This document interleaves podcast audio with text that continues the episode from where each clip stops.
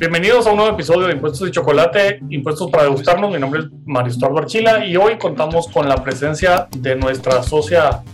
fabulosa de la práctica inmobiliaria en Consorcio en Guatemala, Sandra de Sedán, que, probablemente muchos que han comprado casas últimamente, bueno, en los últimos no sé qué tantos años, ya la conocen porque fue con ella que precisamente llegaron a firmar. Así que bienvenida Sandra, un gusto tenerte por acá. Hola, buenas tardes Mario, gracias por la invitación y a todos muy buenas tardes. Pues esperemos ahí que, que sí haya muchos de los que te conocieron de, de notaria firmando las escrituras hace algunos años y ahora estén con la curiosidad de quiero cambiarme de casa y entonces voy a volver a llamar. Dónde se me hizo y dónde ha pasado Sandra y dónde la voy a buscar para que me diga si debo comprar aquí o no debo comprar aquí o si alguno ya tiene desarrollo inmobiliario por ahí, algunos de los que nos oyen y quieren pues hacer las cosas correctamente desde la perspectiva legal. Así que tal vez por ahí empezamos en este tema de desarrollos inmobiliarios, mercado inmobiliario y compraventas de inmuebles con, creo yo, la primera recomendación que sería para alguien que quiere comprar dentro de tantas ofertas y demás, o sea, ¿y qué hay? ¿Qué se está ofreciendo? ¿Y qué conoces tú de, de, del lado de clientes que están ofreciendo actualmente? Pues buenas tardes y gracias. Creo que es un tema muy interesante y tal vez aquí hacer un poquito de énfasis a la importancia eh, que ha adquirido en los últimos años lo que es comúnmente o, o conocido como un derecho inmobiliario, porque realmente en la universidad eh, cuando estudias no existe la, clase de derecho inmobiliario. Hemos tratado, impulsado eh, que de alguna manera logremos como tener esta especialización porque ha sido un área que se ha presentado específicamente eh, de tal interés y tan relacionada a aspectos muy intrínsecos de la carrera que realmente se ha vuelto un área de mucha especialización. Y ahorita que tú comentas en este mercado inmobiliario tan grande que hay bajo las tendencias eh, de mundiales y locales de adquirir vivienda, realmente lo que estamos viendo es que hay eh, realmente muchas personas, muchos desarrolladores, eh, tanto en ciudades como en el interior, promoviendo tipos de proyectos inmobiliarios, ya sea en propiedad horizontal o en condominios, o mixtos o en temas turísticos o en relación a temas comerciales. Entonces realmente tenemos una gama muy, muy grande. En principio, pues creo que el buscar eh, aquel asesor que nos dé confianza, que eventualmente sepa que es una transacción inmobiliaria, eh, lleva ya la tranquilidad de empezar bien. Y como siempre, Mario, lo importante aquí, eh, antes de poder hacer cualquier recomendación, es conocer la propiedad, ¿verdad? Conocer la propiedad, conocer al desarrollador, conocer qué trayectoria trae para eventualmente saber si estamos interesados o no en la adquisición de una vivienda. Cuando hablamos de, de hacer una debida diligencia correcta sobre el tema del inmueble, pues conocíamos las típicas, ¿verdad? Hacer una buena diligencia del registro de la propiedad, eh, conocer cuáles eran aquellos aspectos que podían tirar alguna tipo de, un tipo de alerta, hacer una correcta investigación catastral, eh, sabemos que hay lugares que el catastro todavía no, no está definido. Y hoy por hoy también hacer una correcta definición de que si esa persona estuvo alguna, involucrada en algún tema político o tiene alguna contingencia que a futuro nos pueda causar algún problema en el inmueble que estamos adquiriendo. No sé si sobre eso, eh, nosotros hemos tenido ya varias experiencias en la oficina en donde precisamente por, por este error eh, tanto para compradores como para desarrolladores, eh, ha implicado para el desarrollador eh, poder de alguna manera perder un negocio que pudiera haber sido rentable por no generar precisamente esta correcta debida de diligencia. Y del lado de los compradores, pues a veces perder su dinero por, por no poder haber ha hecho las preguntas correctas en el momento correcto y haber podido hacer una investigación registral correcta con su abogado, con la persona que eventualmente lo asesore en este tema. Entonces estamos viendo eh, que esto es vital para, para poder lanzar cualquier proyecto inmobiliario, ¿verdad? Para el desarrollador, eventualmente, eh, pues como medidas eh, adicionales, no sé si se te ocurre a ti, te hago la pregunta, ¿Se te ocurre a ti alguna alerta que podrías encontrar en los temas registrales que le dirías a una recomendación más exhaustiva? Pues mira, yo como, como realmente no soy el experto inmobiliario y las pocas transacciones inmobiliarias en las que he sido directamente el asesor, llegábamos a, revisar el registro pidiendo duplicados de, de las escrituras con las cuales había adquirido el que estaba vendiendo. Íbamos a pedir los testimonios al, al archivo de protocolos para ver si coincidía había, pues, había ya noticias de ciertas sorpresas en las que estaba eh, falsificado las escrituras y entonces el notario que se supone que había vendido nunca había celebrado esa escritura. Hasta fallecido estaba ya en esas fechas, ¿verdad? Y ahí estaba registrado. Él, nunca me tocó una de esas. Eh, teníamos hasta lector de, de DPI en, algún momento para, para ver, porque vimos un documental ahí cuando, cuando, cuando era Archila y Asociados, yo no era consorcio todavía, entonces me tocaba más de todo. Eh, vimos una documental de unos periodistas que se fueron a pedir documentos falsificados ahí el, eh, cerca del edificio de finanzas y les ofrecieron DPIs falsificados, les ofrecieron títulos universitarios, eh, hasta diciéndoles, mire, de esta universidad son más caros porque cuesta conseguir estos no sé qué y este sello es bien difícil, pero le dieron en cuestión de 40 minutos, 45 minutos que el tipo estuvo ahí parado con cámaras escondidas, le dieron un DPI. Y dice, mire, el DPI este es exactamente igual y todo, solo que el chip no va a funcionar. Entonces usted dice que se arruinó. Eh, entonces llegábamos a eso de, ir a comprar el software para con el lector para ver si, si eso. Pero como no, no soy experto, después una amiga me contó que compró un, un apartamento en un edificio y el dueño del terreno ahora está reclamando que el edificio está construido en un terreno que él nunca vendió. Entonces, a mí ya no se me ocurre qué más hacer, pero, pero obviamente el, tu equipo y tú pues saben mejor qué hacer, entonces cuéntanos qué más hay que hacer, porque yo llegué a pues todos esos extremos sin que fuera al final exhaustivo, ¿verdad?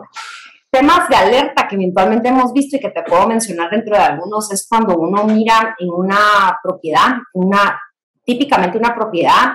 se identifica por número de finca, folio y libro y cada una tiene departamento donde se encuentra inscrito, ¿verdad? Entonces, una transacción que pudiera llamar la alerta eh, sería una transacción en la cual aparece en un periodo corto varias transacciones y esto es eh, por ejemplo, compraventas muy seguidas eh, o eventualmente pudiera hacer una alerta a aquellas propiedades en donde eventualmente tienes algún tipo de litigio, en donde está solucionado, está en proceso o, o, no, ¿verdad? Entonces, realmente ahí eh, lo que habrá que hacer es el análisis exhaustivo. Hay muchas debidas diligencias que son muy sencillas, que se evalúa el origen de dónde viene el inmueble y si ha tenido esto, estas transacciones que te, que te he comentado. Y hay otras que requieren un poquito más de, transacción, irse a los libros mayores, irse a revisar de dónde viene, quién ha sido los dueños, eh, revisar áreas, temas de colindancias eh, y hacer debidamente diligencia registral. Después viene la parte en donde te tienes que acoplar a ver qué hay en la moneda, si ese inmueble eh, es regular o es irregular, o si tiene alguna alerta que eventualmente pudiera recomendar al desarrollador el no realizar un proyecto inmobiliario porque se la va a ver cuesta arriba al momento que quiera sacar su licencia. Eh, y de ahí, por último, pues vemos los temas que han sido ahorita más recientes y más comunes, que son aquellas transacciones que por el tipo de sociedad o por investigación de una persona puedes determinar también si existe algún riesgo eh, por extinción de dominio o por algún problema que haya tenido de temas de corrupción o alguna persona políticamente expuesta que eventualmente te pueda levantar pues, un tipo de alerta para minimizar eh, tu riesgo. ¿verdad? Entonces, realmente esta parte de la debida diligencia, lo que hemos visto con los años es que se ha vuelto una información muy completa y una responsabilidad muy grande que todos los desarrolladores y compradores de vivienda deben de realizar. El, al comprador, por ejemplo, el revisar quién es el desarrollador, qué proyectos ha realizado, qué tipo de proyectos ha realizado, creo que es muy importante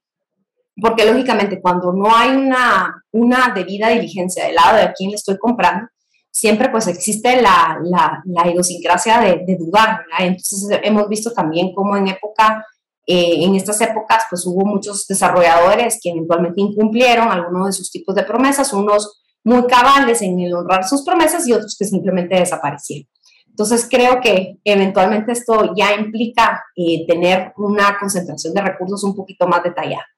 Después empieza el conocer un poquito más de mi unidad. ¿verdad? Eh,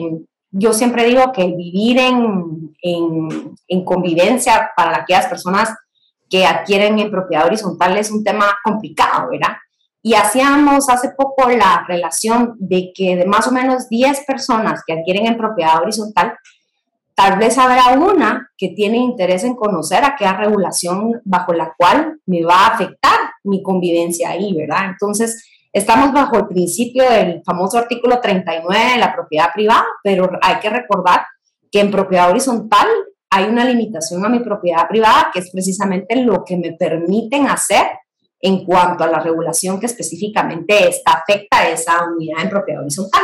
Y ahí vemos casos de casos, ¿verdad? Eh, en donde eventualmente el desarrollador le presta, habrán desarrolladores que son muy sencillos y otros que eventualmente quieren garantizar que a largo plazo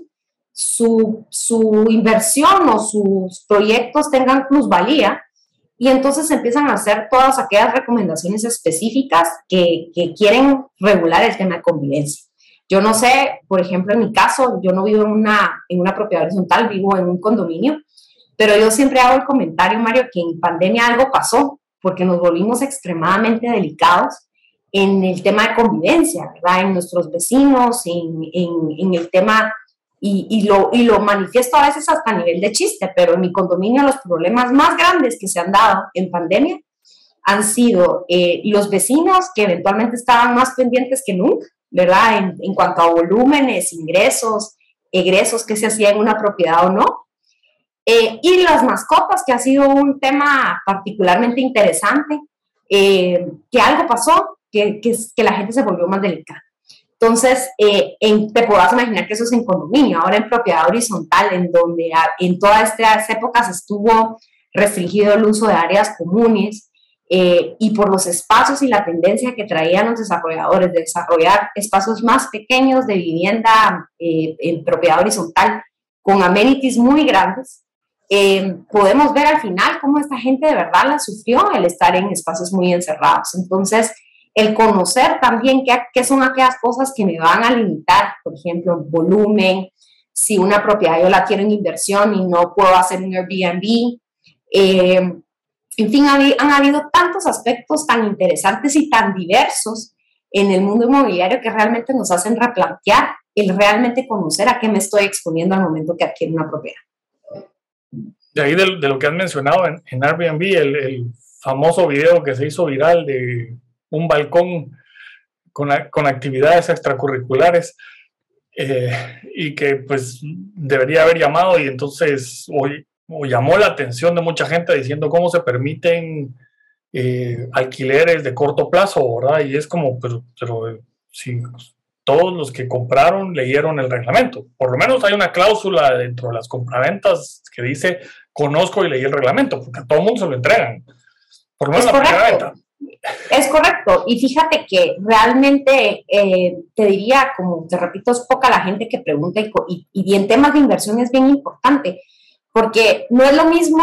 eh, si tú lo vas a adquirir para tenerlo en arrendamientos cortos, el darte la certeza y seguridad de que eso se va, a, se va a permitir y que va a haber una regulación especial. Yo siempre he dicho que el tener un negocio en Airbnb no es que lo veamos como malo, sino requiere una extra atención administrativa que es importante regular, inclusive el cómo, el cómo hacerlo, ¿verdad? Porque a ti no te va a gustar si tú adquieres para una vivienda tener algo a la par en donde vas a tener tal vez al año unas 40 personas o más o menos rentándola en diversas ocasiones o inclusive usándola para fines que se ha visto, han salido varios reportajes que no han sido los óptimos para utilizar una vivienda Airbnb, ¿verdad? Entonces, creo que eso es la palabra, la, el tema importantísimo, investigar, preguntar eh, y saber que si esos temas, por ejemplo, a veces los planteamos con el desarrollador y me dice, no, no quiero un, un, un, un tema de Airbnb, eh, y hacemos la prohibición y después eventualmente alguien quiere hacerlo, el cómo eventualmente tú tener las medidas derivado de la regulación que has dedicado y te has puesto eh, a detalle, a regular aquellos temas que eventualmente son necesarios. O sea, ahí sí en la, en la vivienda está prohibido los arrendamientos cortos. Si lo has definido como arrendamiento corto, en teoría no debiera existir ni siquiera la más mínima, duda o aquel vecino que te sale o que yo en mi propiedad hago lo que a mí se me da la gana, ¿verdad? Porque ahí hemos tenido como eventualmente la Corte ha hecho fallos ya en relación a la importancia de esa regulación y que en todos aquellos aspectos que la ley no prohíba, pues los puede regular en el reglamento. Y cómo se vuelve esta regulación tan importante en el día a día de todo el desarrollador. Recuérdate que nuestro Código Civil, que es la base para todas las regulaciones, pues son regulaciones desde el primer edificio que se hizo en la, en la ciudad de Guatemala y es la con la que actualmente todavía seguimos contando y bajo la cual eh, todos los notarios y asesores inmobiliarios tenemos que lidiar. Entonces, esta parte regulatoria, siempre digo, no se trata de hacer un copy-paste del, del, proyecto anterior, sino la necesidad y, lo, tu mercado objetivo bajo el cual estás lanzando el proyecto lo requiere.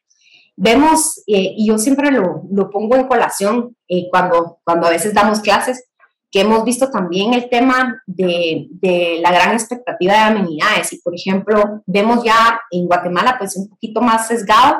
no hemos tenido ese detalle, pero, por ejemplo, Colombia ya presenta eh, propiedades horizontales por ejemplo, exclusivamente para temas de retiro de ancianos, en donde todas las amenidades van eh, tratando de invocar aquellas necesidades que el adulto mayor necesita, ¿verdad? Eh, nutrición, doctor, enfermería, alguien que te llegue a tomar la presión. Eh, hay, en México hay proyectos inmobiliarios exclusivamente para temas de gente joven deportista, en donde lo que promueven en sus áreas sociales es precisamente todo el tema de deportes o eventualmente hacer eh, que sus instalaciones sean pro para que tú inviertas. Y entonces va viendo cómo la regulación en este tipo de cosas va siendo tan específica o tan ambigua como tú lo quieras hacer. Guatemala no tenemos proyectos tan enfocados, te diría yo así todavía, pero sí vemos cómo cada vez el tema de amenidades y el tema de regulaciones van, cierto, van siendo algo que acompaña al desarrollador y, a y, al, y al comprador en su día a día y el conocer cada vez más, eventualmente, qué tipo de proyectos vamos a tener, ¿verdad? Sí, ahí me recuerdo que un caso, digamos que para nosotros en, la familia fue famoso porque era el, edificio donde mi papá tenía la oficina y el penthouse, este era de, los, de esos edificios eh, iniciales en la zona 10 con usos mixtos y entonces la parte de oficinas comerciales y luego vivienda, y quien habitaba el penthouse era un reconocido colega nuestro, eh, y el señor pues se murió. Y se volvió, digamos, famoso dentro del edificio. Mi papá era presidente de la junta directiva en aquel entonces. Y los herederos del señor querían vender. Y cuando, bueno, querían vender, el problema que, que, había es que el señor durante 14 o 15 años que vivió ahí nunca pagó la cuota de mantenimiento. Y él decía, yo soy abogado, a mí nadie me va a decir que tengo que pagar por vivir en mi casa. Ahora y era como, pero es que nadie le está diciendo que tiene que pagar por vivir en su casa. Lo que tiene que pagar es porque usa el elevador que se va a 14 niveles, 15 niveles arriba para llevarlo usted a su casa, pero ese elevador es de todos. Y la recepción es de todos, el que le abre el portón, el que limpia eh, las áreas los balcones, las ventanas, pinta el edificio por fuera, etcétera. O sea, todo eso es lo que está pagando. Y al final se murió y hasta que lograron un comprador, parte del precio de venta fue para pagar la cuota atrasada. Debía casi 200 mil quetzales en aquel entonces de, de, cuotas, ¿verdad? ¿Qué has visto tú en esto de tanto de fallos de, de, y sentencias como de mecanismos que los desarrolladores usan? Que cuando uno va a comprar tiene que ser importante conocer por qué pago y cuánto pago y ¿qué pasa si no pago? Sí, eh, y eso es algo súper interesante, Mario, porque hoy por hoy eh, vivir en propiedad horizontal, el tema del mantenimiento y cuotas es algo que tengo que tener en consideración en mi presupuesto. Eh, nadie me dice que vivir en propiedad horizontal sea más barato que vivir en un condominio, dependerán muchas cosas, pero regularmente la ideología de quien compra es de que al haber más unidades, el mantenimiento es un debiera de ser un poco más, más barato. Sin embargo, hay otros aspectos funcionales de la propiedad horizontal que hacen que una propiedad horizontal, el tema del mantenimiento y cuotas para tener a día a día eh, el tema sea, sea bastante más caro. Eh, si está el agua incluida dentro del tema del mantenimiento o eventualmente aquellos aspectos de seguridad o, o temas que el desarrollador ha determinado como elementos esenciales. Recuérdate que al momento en que yo adquiero, esto está en ley, tengo que hacer también como mi, debida diligencia de si es en propiedad horizontal o en condominio. Si la persona que le estoy comprando eventualmente tiene eh, esa certificación o me puede presentar los recibos de estas cuotas de mantenimiento, porque al comprarla yo me vuelvo también responsable de esas cuotas de mantenimiento. Entonces, no es que me vayan a decir, mire, gracias por comprar aquí en el apartamento, estamos eternamente agradecidos de tener ahora a alguien que sí nos va a pagar, sino en teoría yo adquiero todas esas deudas. Entonces, sí hemos tenido, ya hemos visto eh, diversos fallos de la Corte en donde eventualmente esa ha sido la postura indiscutible. En donde tuvimos hace poco un análisis de, de un fallo de la Corte un poco controvertido fue para una cuota extraordinaria. El propietario justamente vendió cuando la resolución de la, de la Junta Directiva en Asamblea aprobó una cuota extraordinaria para hacer una reparación mayor eh, y una compra de un inmueble vecino. Entonces, el nuevo comprador, quien había hecho toda su debida diligencia correcta, em, compró el apartamento, eh, verificó que sus cuotas de mantenimiento estuvieran al día y yo sorpresa que cuando llegué tenía el cobro de esta, de esta cuota extraordinaria. Y lógicamente, pues no era una cuota baja, te diría que era una cuota un poquito significativa y él peleó hasta las últimas instancias en donde la Corte, al momento de resolver, indicó de que por ser una cuota extraordinaria y el propietario no haber estado eh, presente en la asamblea, no podía obligarse al nuevo propietario a cubrir esa cuota extraordinaria. Entonces, para nosotros eso fue un poquito como, como, como bomba, porque esperarías tú que la Corte en el criterio de cuotas ordinarias y extraordinarias tuviera como el mismo criterio. Sin embargo, lo vimos y siempre es interesante estar leyendo esas, esas resoluciones en cuanto a temas de inmuebles, porque eh, nuevamente eh, algo que, que, que, yo siempre llamo la atención son precisamente esas famosas asambleas de propietarios, ¿verdad? No importando el segmento bajo el que tú compres, si es un segmento bajo, un segmento alto, el tema de, poder vivir bien y que la administración ejerza precisamente eh, un buen manejo de los recursos, controles y administración siempre es un tema súper controvertido y siempre nosotros eh, cuando eh, preparamos a un desarrollador o asesoramos a un comprador que vaya a asistir a una asamblea, de verdad siempre yo me preparo porque son asambleas bien atípicas en donde salen, no te puedes imaginar qué tipo de discusiones, ¿verdad? Tratamos de siempre ser mediadores, pero siempre existe esa como, como tentación de querer resolver todo en esa asamblea. Cuando en esa asamblea yo siempre en algún momento leí una, una, un libro que decía, si yo compro en alguna propiedad, pues yo no demerito mi propiedad ni hago temas muy públicos en cuanto a reclamaciones, porque si tú en un futuro vas a vender, o sea, y has hablado mal de lo que compraste, seguramente el que te lo quiera comprar eh, o escuchó algo del comentario, como es ahora tan famoso de todo colocarlo en redes, se, se vuelve algo muy delicado. Entonces, siempre decimos hay que ser un buen vecino y siempre eh, enforzar que si hay algún problema entre las entregas que hacemos de desarrolladores a propietarios, eh, es parte también de saber qué propietarios te van a cumplir, aquellas exigencias que son lógicas y normales, eh, y otras que eventualmente ya caen en un tema un poquito más sensible en cuanto a lo que las personas quieren, ¿verdad? Hace poco acompañamos en un recorrido a, a un desarrollador que estaba por entregarle a una junta provisional su, su edificio y, las, y los temas eran eh, miren, es que nunca les vamos a recibir porque el gimnasio,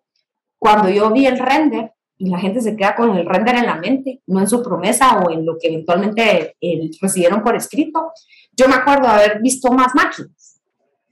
O, entonces vienen temas que te digo que siempre eh, son, son, son intrínsecos de una compra pero al final tienes que buscar ese punto intermedio como desarrollador de poder cumplir y hacerle frente a aquellas personas que compraron porque fue su inversión, no hay inversión pequeña, pero aquellas cosas que sí resultan lógicas, ¿verdad? Y que sí ameritan especialmente una, un canal de comunicación más proactivo que reactivo en el sentido de querer solucionar. Entonces, esas, esas asambleas siempre son monumentales. Yo digo, eh, porque ves de todo, incluso aquel vecino, como bien tú lo mencionabas en el caso de tu papá, en donde llegan y quieren ser, eh, no han pagado la cuota de mantenimiento, pero son los que más activamente reclaman que la administración no cumple. Entonces decís tú, o sea, wow, o sea, aquellas personas que, que usted no, me, no, no perjudica al desarrollador, usted perjudica a todos los vecinos que usted tiene, porque al usted no hacer, no contribuir a su cuota de mantenimiento, algo en rojo está saliendo mal o los números no están saliendo en función a lo que yo quiero conservar, darle mantenimiento, tener plusvalía, eh, y que, que, lo pueda vender prontamente, que, que, sea un edificio bonito, que agrade. Eh, en fin, son muchas cosas las que hay que considerar, pero creo que, que sí es muy delicado ese tema de, de, eventualmente tener esa certeza de, de adquirir eh, con el UCI pagado, por ejemplo, o eventualmente las cuotas de mantenimiento, tu debida diligencia de cómo está el inmueble, si es primera o segunda venta. En fin, van siendo muchos los aspectos que eventualmente tienes que conocer para poder hacer una buena recomendación. Sí, ahí me, viene a la mente las historias que, me han contado de aquellos proyectos que tienen muchos servicios fuera de lo común, para mencionar de alguna, de alguna forma. Y hay aquellos edificios aquí en la ciudad que tienen piscina y que tienen eh, lounge. Había algún proyecto que lo anunciaban con un cine y con un bar que nunca llegó a existir ni el cine ni el bar, pero cambió de dueños tres veces antes de poder terminar el edificio, si sabes, si sabes cuál es. Pero los que tienen piscina, por ejemplo, y que ha llegado gente y me han, me han dicho, se puso, se puso ahí algún vecino a decir, yo nunca uso la piscina, entonces bájenme la cota, porque yo no la uso, ¿verdad? Eh, y esa es una, esa parte creo que, que, de muchas veces la gente compra desconociendo que, que no la, la, cuota que tiene que pagar no es respecto a lo que directamente use, ¿verdad? Porque si no, la oficina está a disposición, si no la usa, pues es su problema. Pero no es como, ah, yo no la voy a usar, entonces descuénteme mi, mi cuota de piscina, o mire, yo no voy a usar nunca el gimnasio, entonces eh, también bájeme el 30% de la cuota, ¿verdad? Eh, cosas de esas, pero eh, muchos edificios tienen ese montón de amenities y eso, al final de cuentas, quien compra, creo yo, tiene que saber que tendrá que pagar por todo eso aunque no lo use. Y fíjate que en ese sentido también hay un elemento ahorita muy interesante que son los edificios mixtos aquellos en donde eventualmente tienes comercios, tienes oficinas y tienes apartamentos. Y cómo a la parte administrativa se ha vuelto también más, porque yo no puedo determinar, por ejemplo, eh, al momento en que hago mi planeación eh, legal inmobiliaria, y por ejemplo, aquellos que le dicen, va, la piscina, en el caso que tú me estabas mencionando, es de uso exclusivo de los apartamentos. Entonces, sabes que dentro de la cuota de mantenimiento de esos apartamentos o sectores, como eventualmente nosotros lo llamamos en un proyecto mixto, eh, esa cuota de tal vez darle el mantenimiento de una piscina, de un gimnasio, de un grooming center, de un eh, área de trabajo y aquellas áreas que son específicas para cada sector van teniendo un impacto en contribución de mantenimiento diferente. Entonces, es muy, muy interesante lo que se está haciendo ahorita a nivel legal administrativo para poder regularlo de la manera más correcta y en donde eventualmente tenga certeza, por ejemplo, de que si tú vas a comprar ahí un comercio y hay un nivel de comercio, tu carga de mantenimiento sobre esa área no va a ser igual a la de una oficina o a la de, una, de un apartamento. Entonces, sí, mientras más amenities hay, mientras más elevadores hay, mientras más seguridad hay, el tema de la famosa póliza de seguro, que tengo por obligación que tenerla. Ya hemos tenido asambleas en donde los propietarios se han sentido tentados a bajar la póliza de seguro por lo que implica la cuota.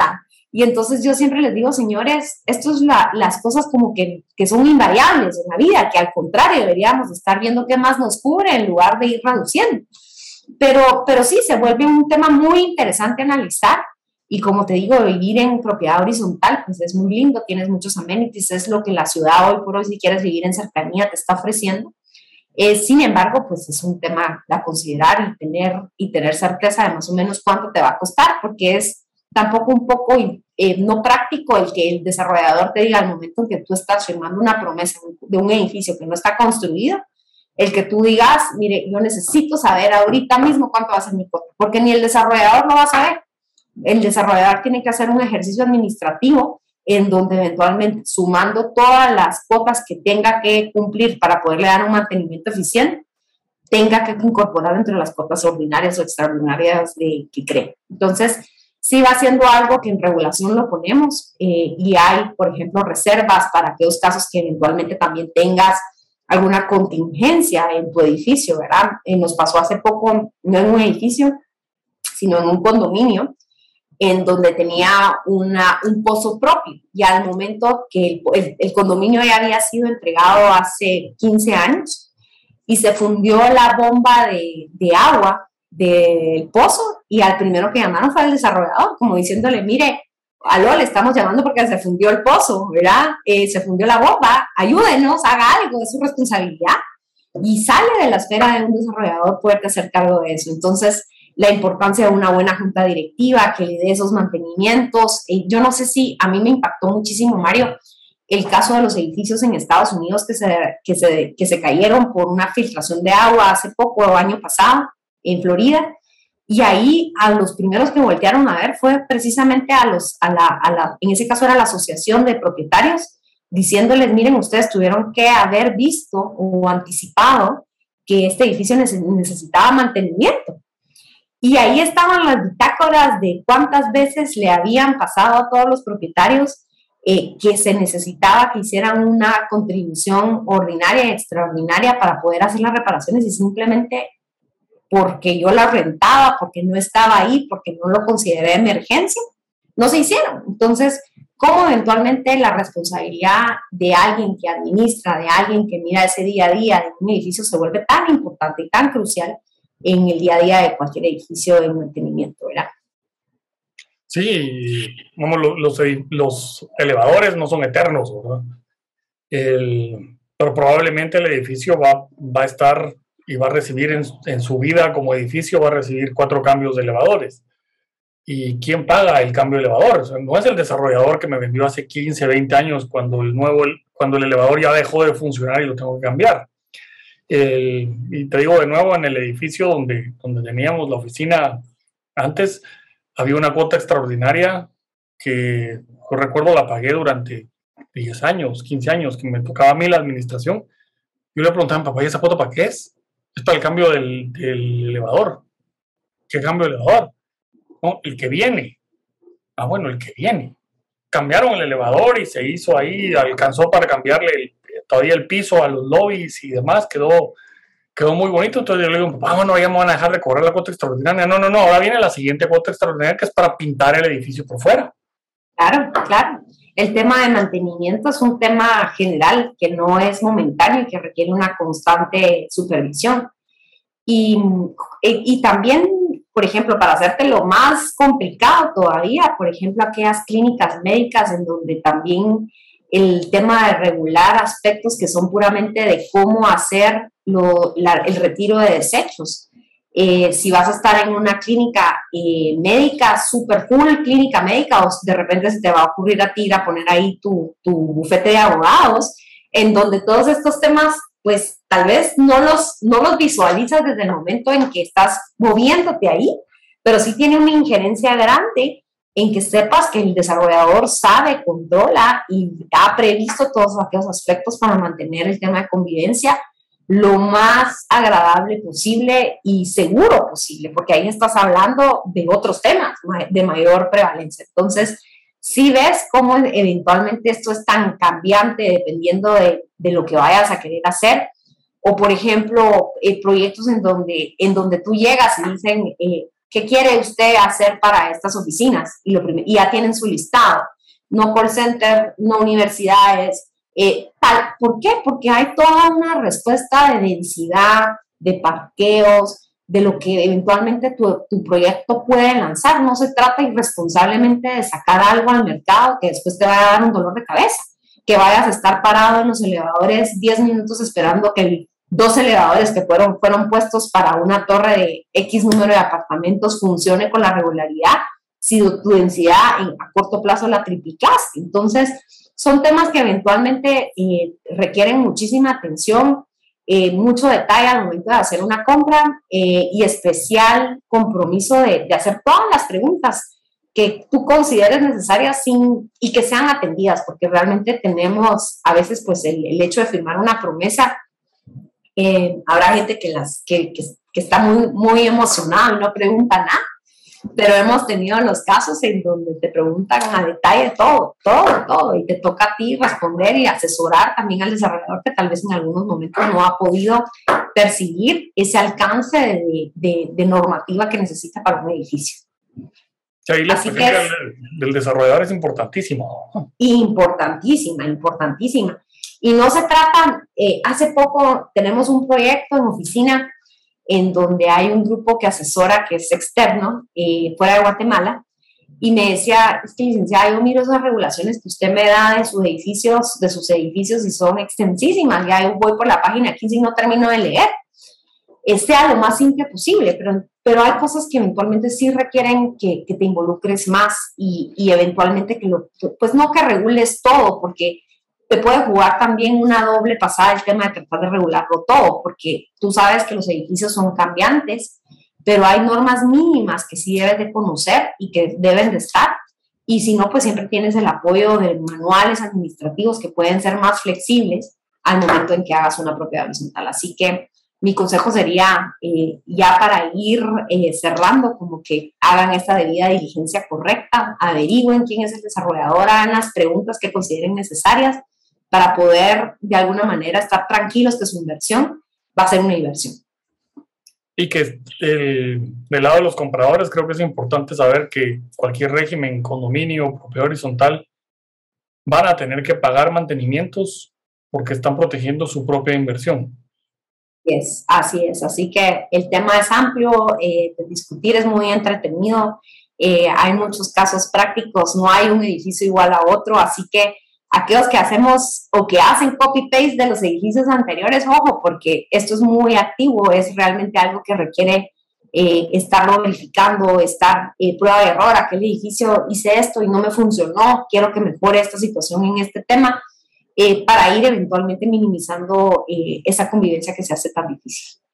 Sí, luego que nadie, nadie previó nada sobre mascotas y luego llega alguien diciendo que lo único que se aceptan y se deberían aceptar son perros chihuahua y,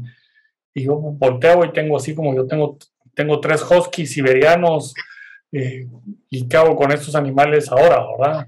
Correcto, ese tema de mascotas, como te digo, eh, pandemia nos enseñó muchísimo. Yo le digo que a veces hasta que hasta las mascotas las quieren más que a los hijos, pero no es mentira de verdad es un tema, y, o a veces aquellos desarrolladores que dicen eh, el edificio es pet friendly, pero realmente no le ponen espacios en donde, en donde eventualmente puedas decir, sí, sí es un pet friendly, realmente, porque mi, mi mascota necesita hacer sus necesidades, su grooming, eh, en fin, son, vienen siendo los amenities que cada desarrollador va perfeccionando. Tenemos ahorita un proyecto que sus amenidades son más como wellness, ¿verdad? Como para salud,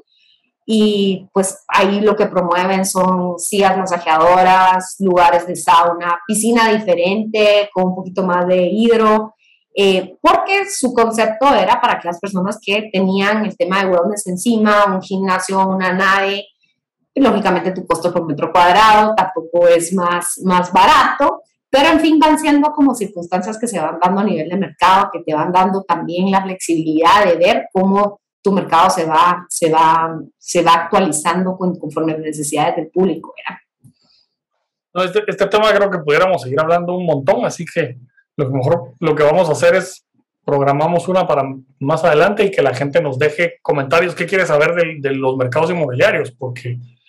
yo sí veo ahí y veo tu equipo y, y, me hablan de queremos ver revisar alguna parte fiscal de este desarrollo y entonces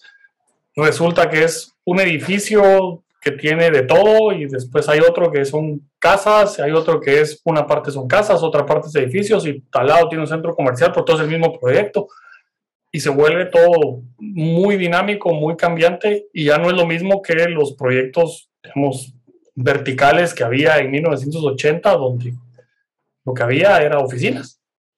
Sí, y en esa parte también, Mario, recordar que en la parte de planeación ilegal, fiscal, de proyectos inmobiliarios, realmente es una planeación muy larga y que lleva muchas subetapas. Entonces, cada etapa tiene su importancia y cada etapa tiene su, su, su prioridad, Así que muchísimas gracias por haberme invitado. Esperaría entonces la segunda invitación para hablar más un poquito más de este tema eh, y desde ya muy agradecido. Habrá segunda, tercera y quinta. Así será, porque siempre este tema nos trae y hay un crecimiento notorio en el tema inmobiliario. Y nosotros en pandemia pues crecimos un, un buen porcentaje de lo que teníamos planeado contra pronósticos mundiales y vemos cómo las inversiones en real estate se están dando no solo a nivel internacional, sino también cómo localmente ha cambiado también algunos gustos o algunos proyectos que eventualmente se tenían conceptualizados con base a esto. Así que muy agradecido y éxitos. Sí, gracias, gracias por atender la invitación y a los que siguen el canal y el podcast, pues los invitamos la siguiente semana a otro episodio más de Impuestos de Chocolate. Gracias, Sandra, un gran gusto. Chao, Mario, nos vemos. Bye.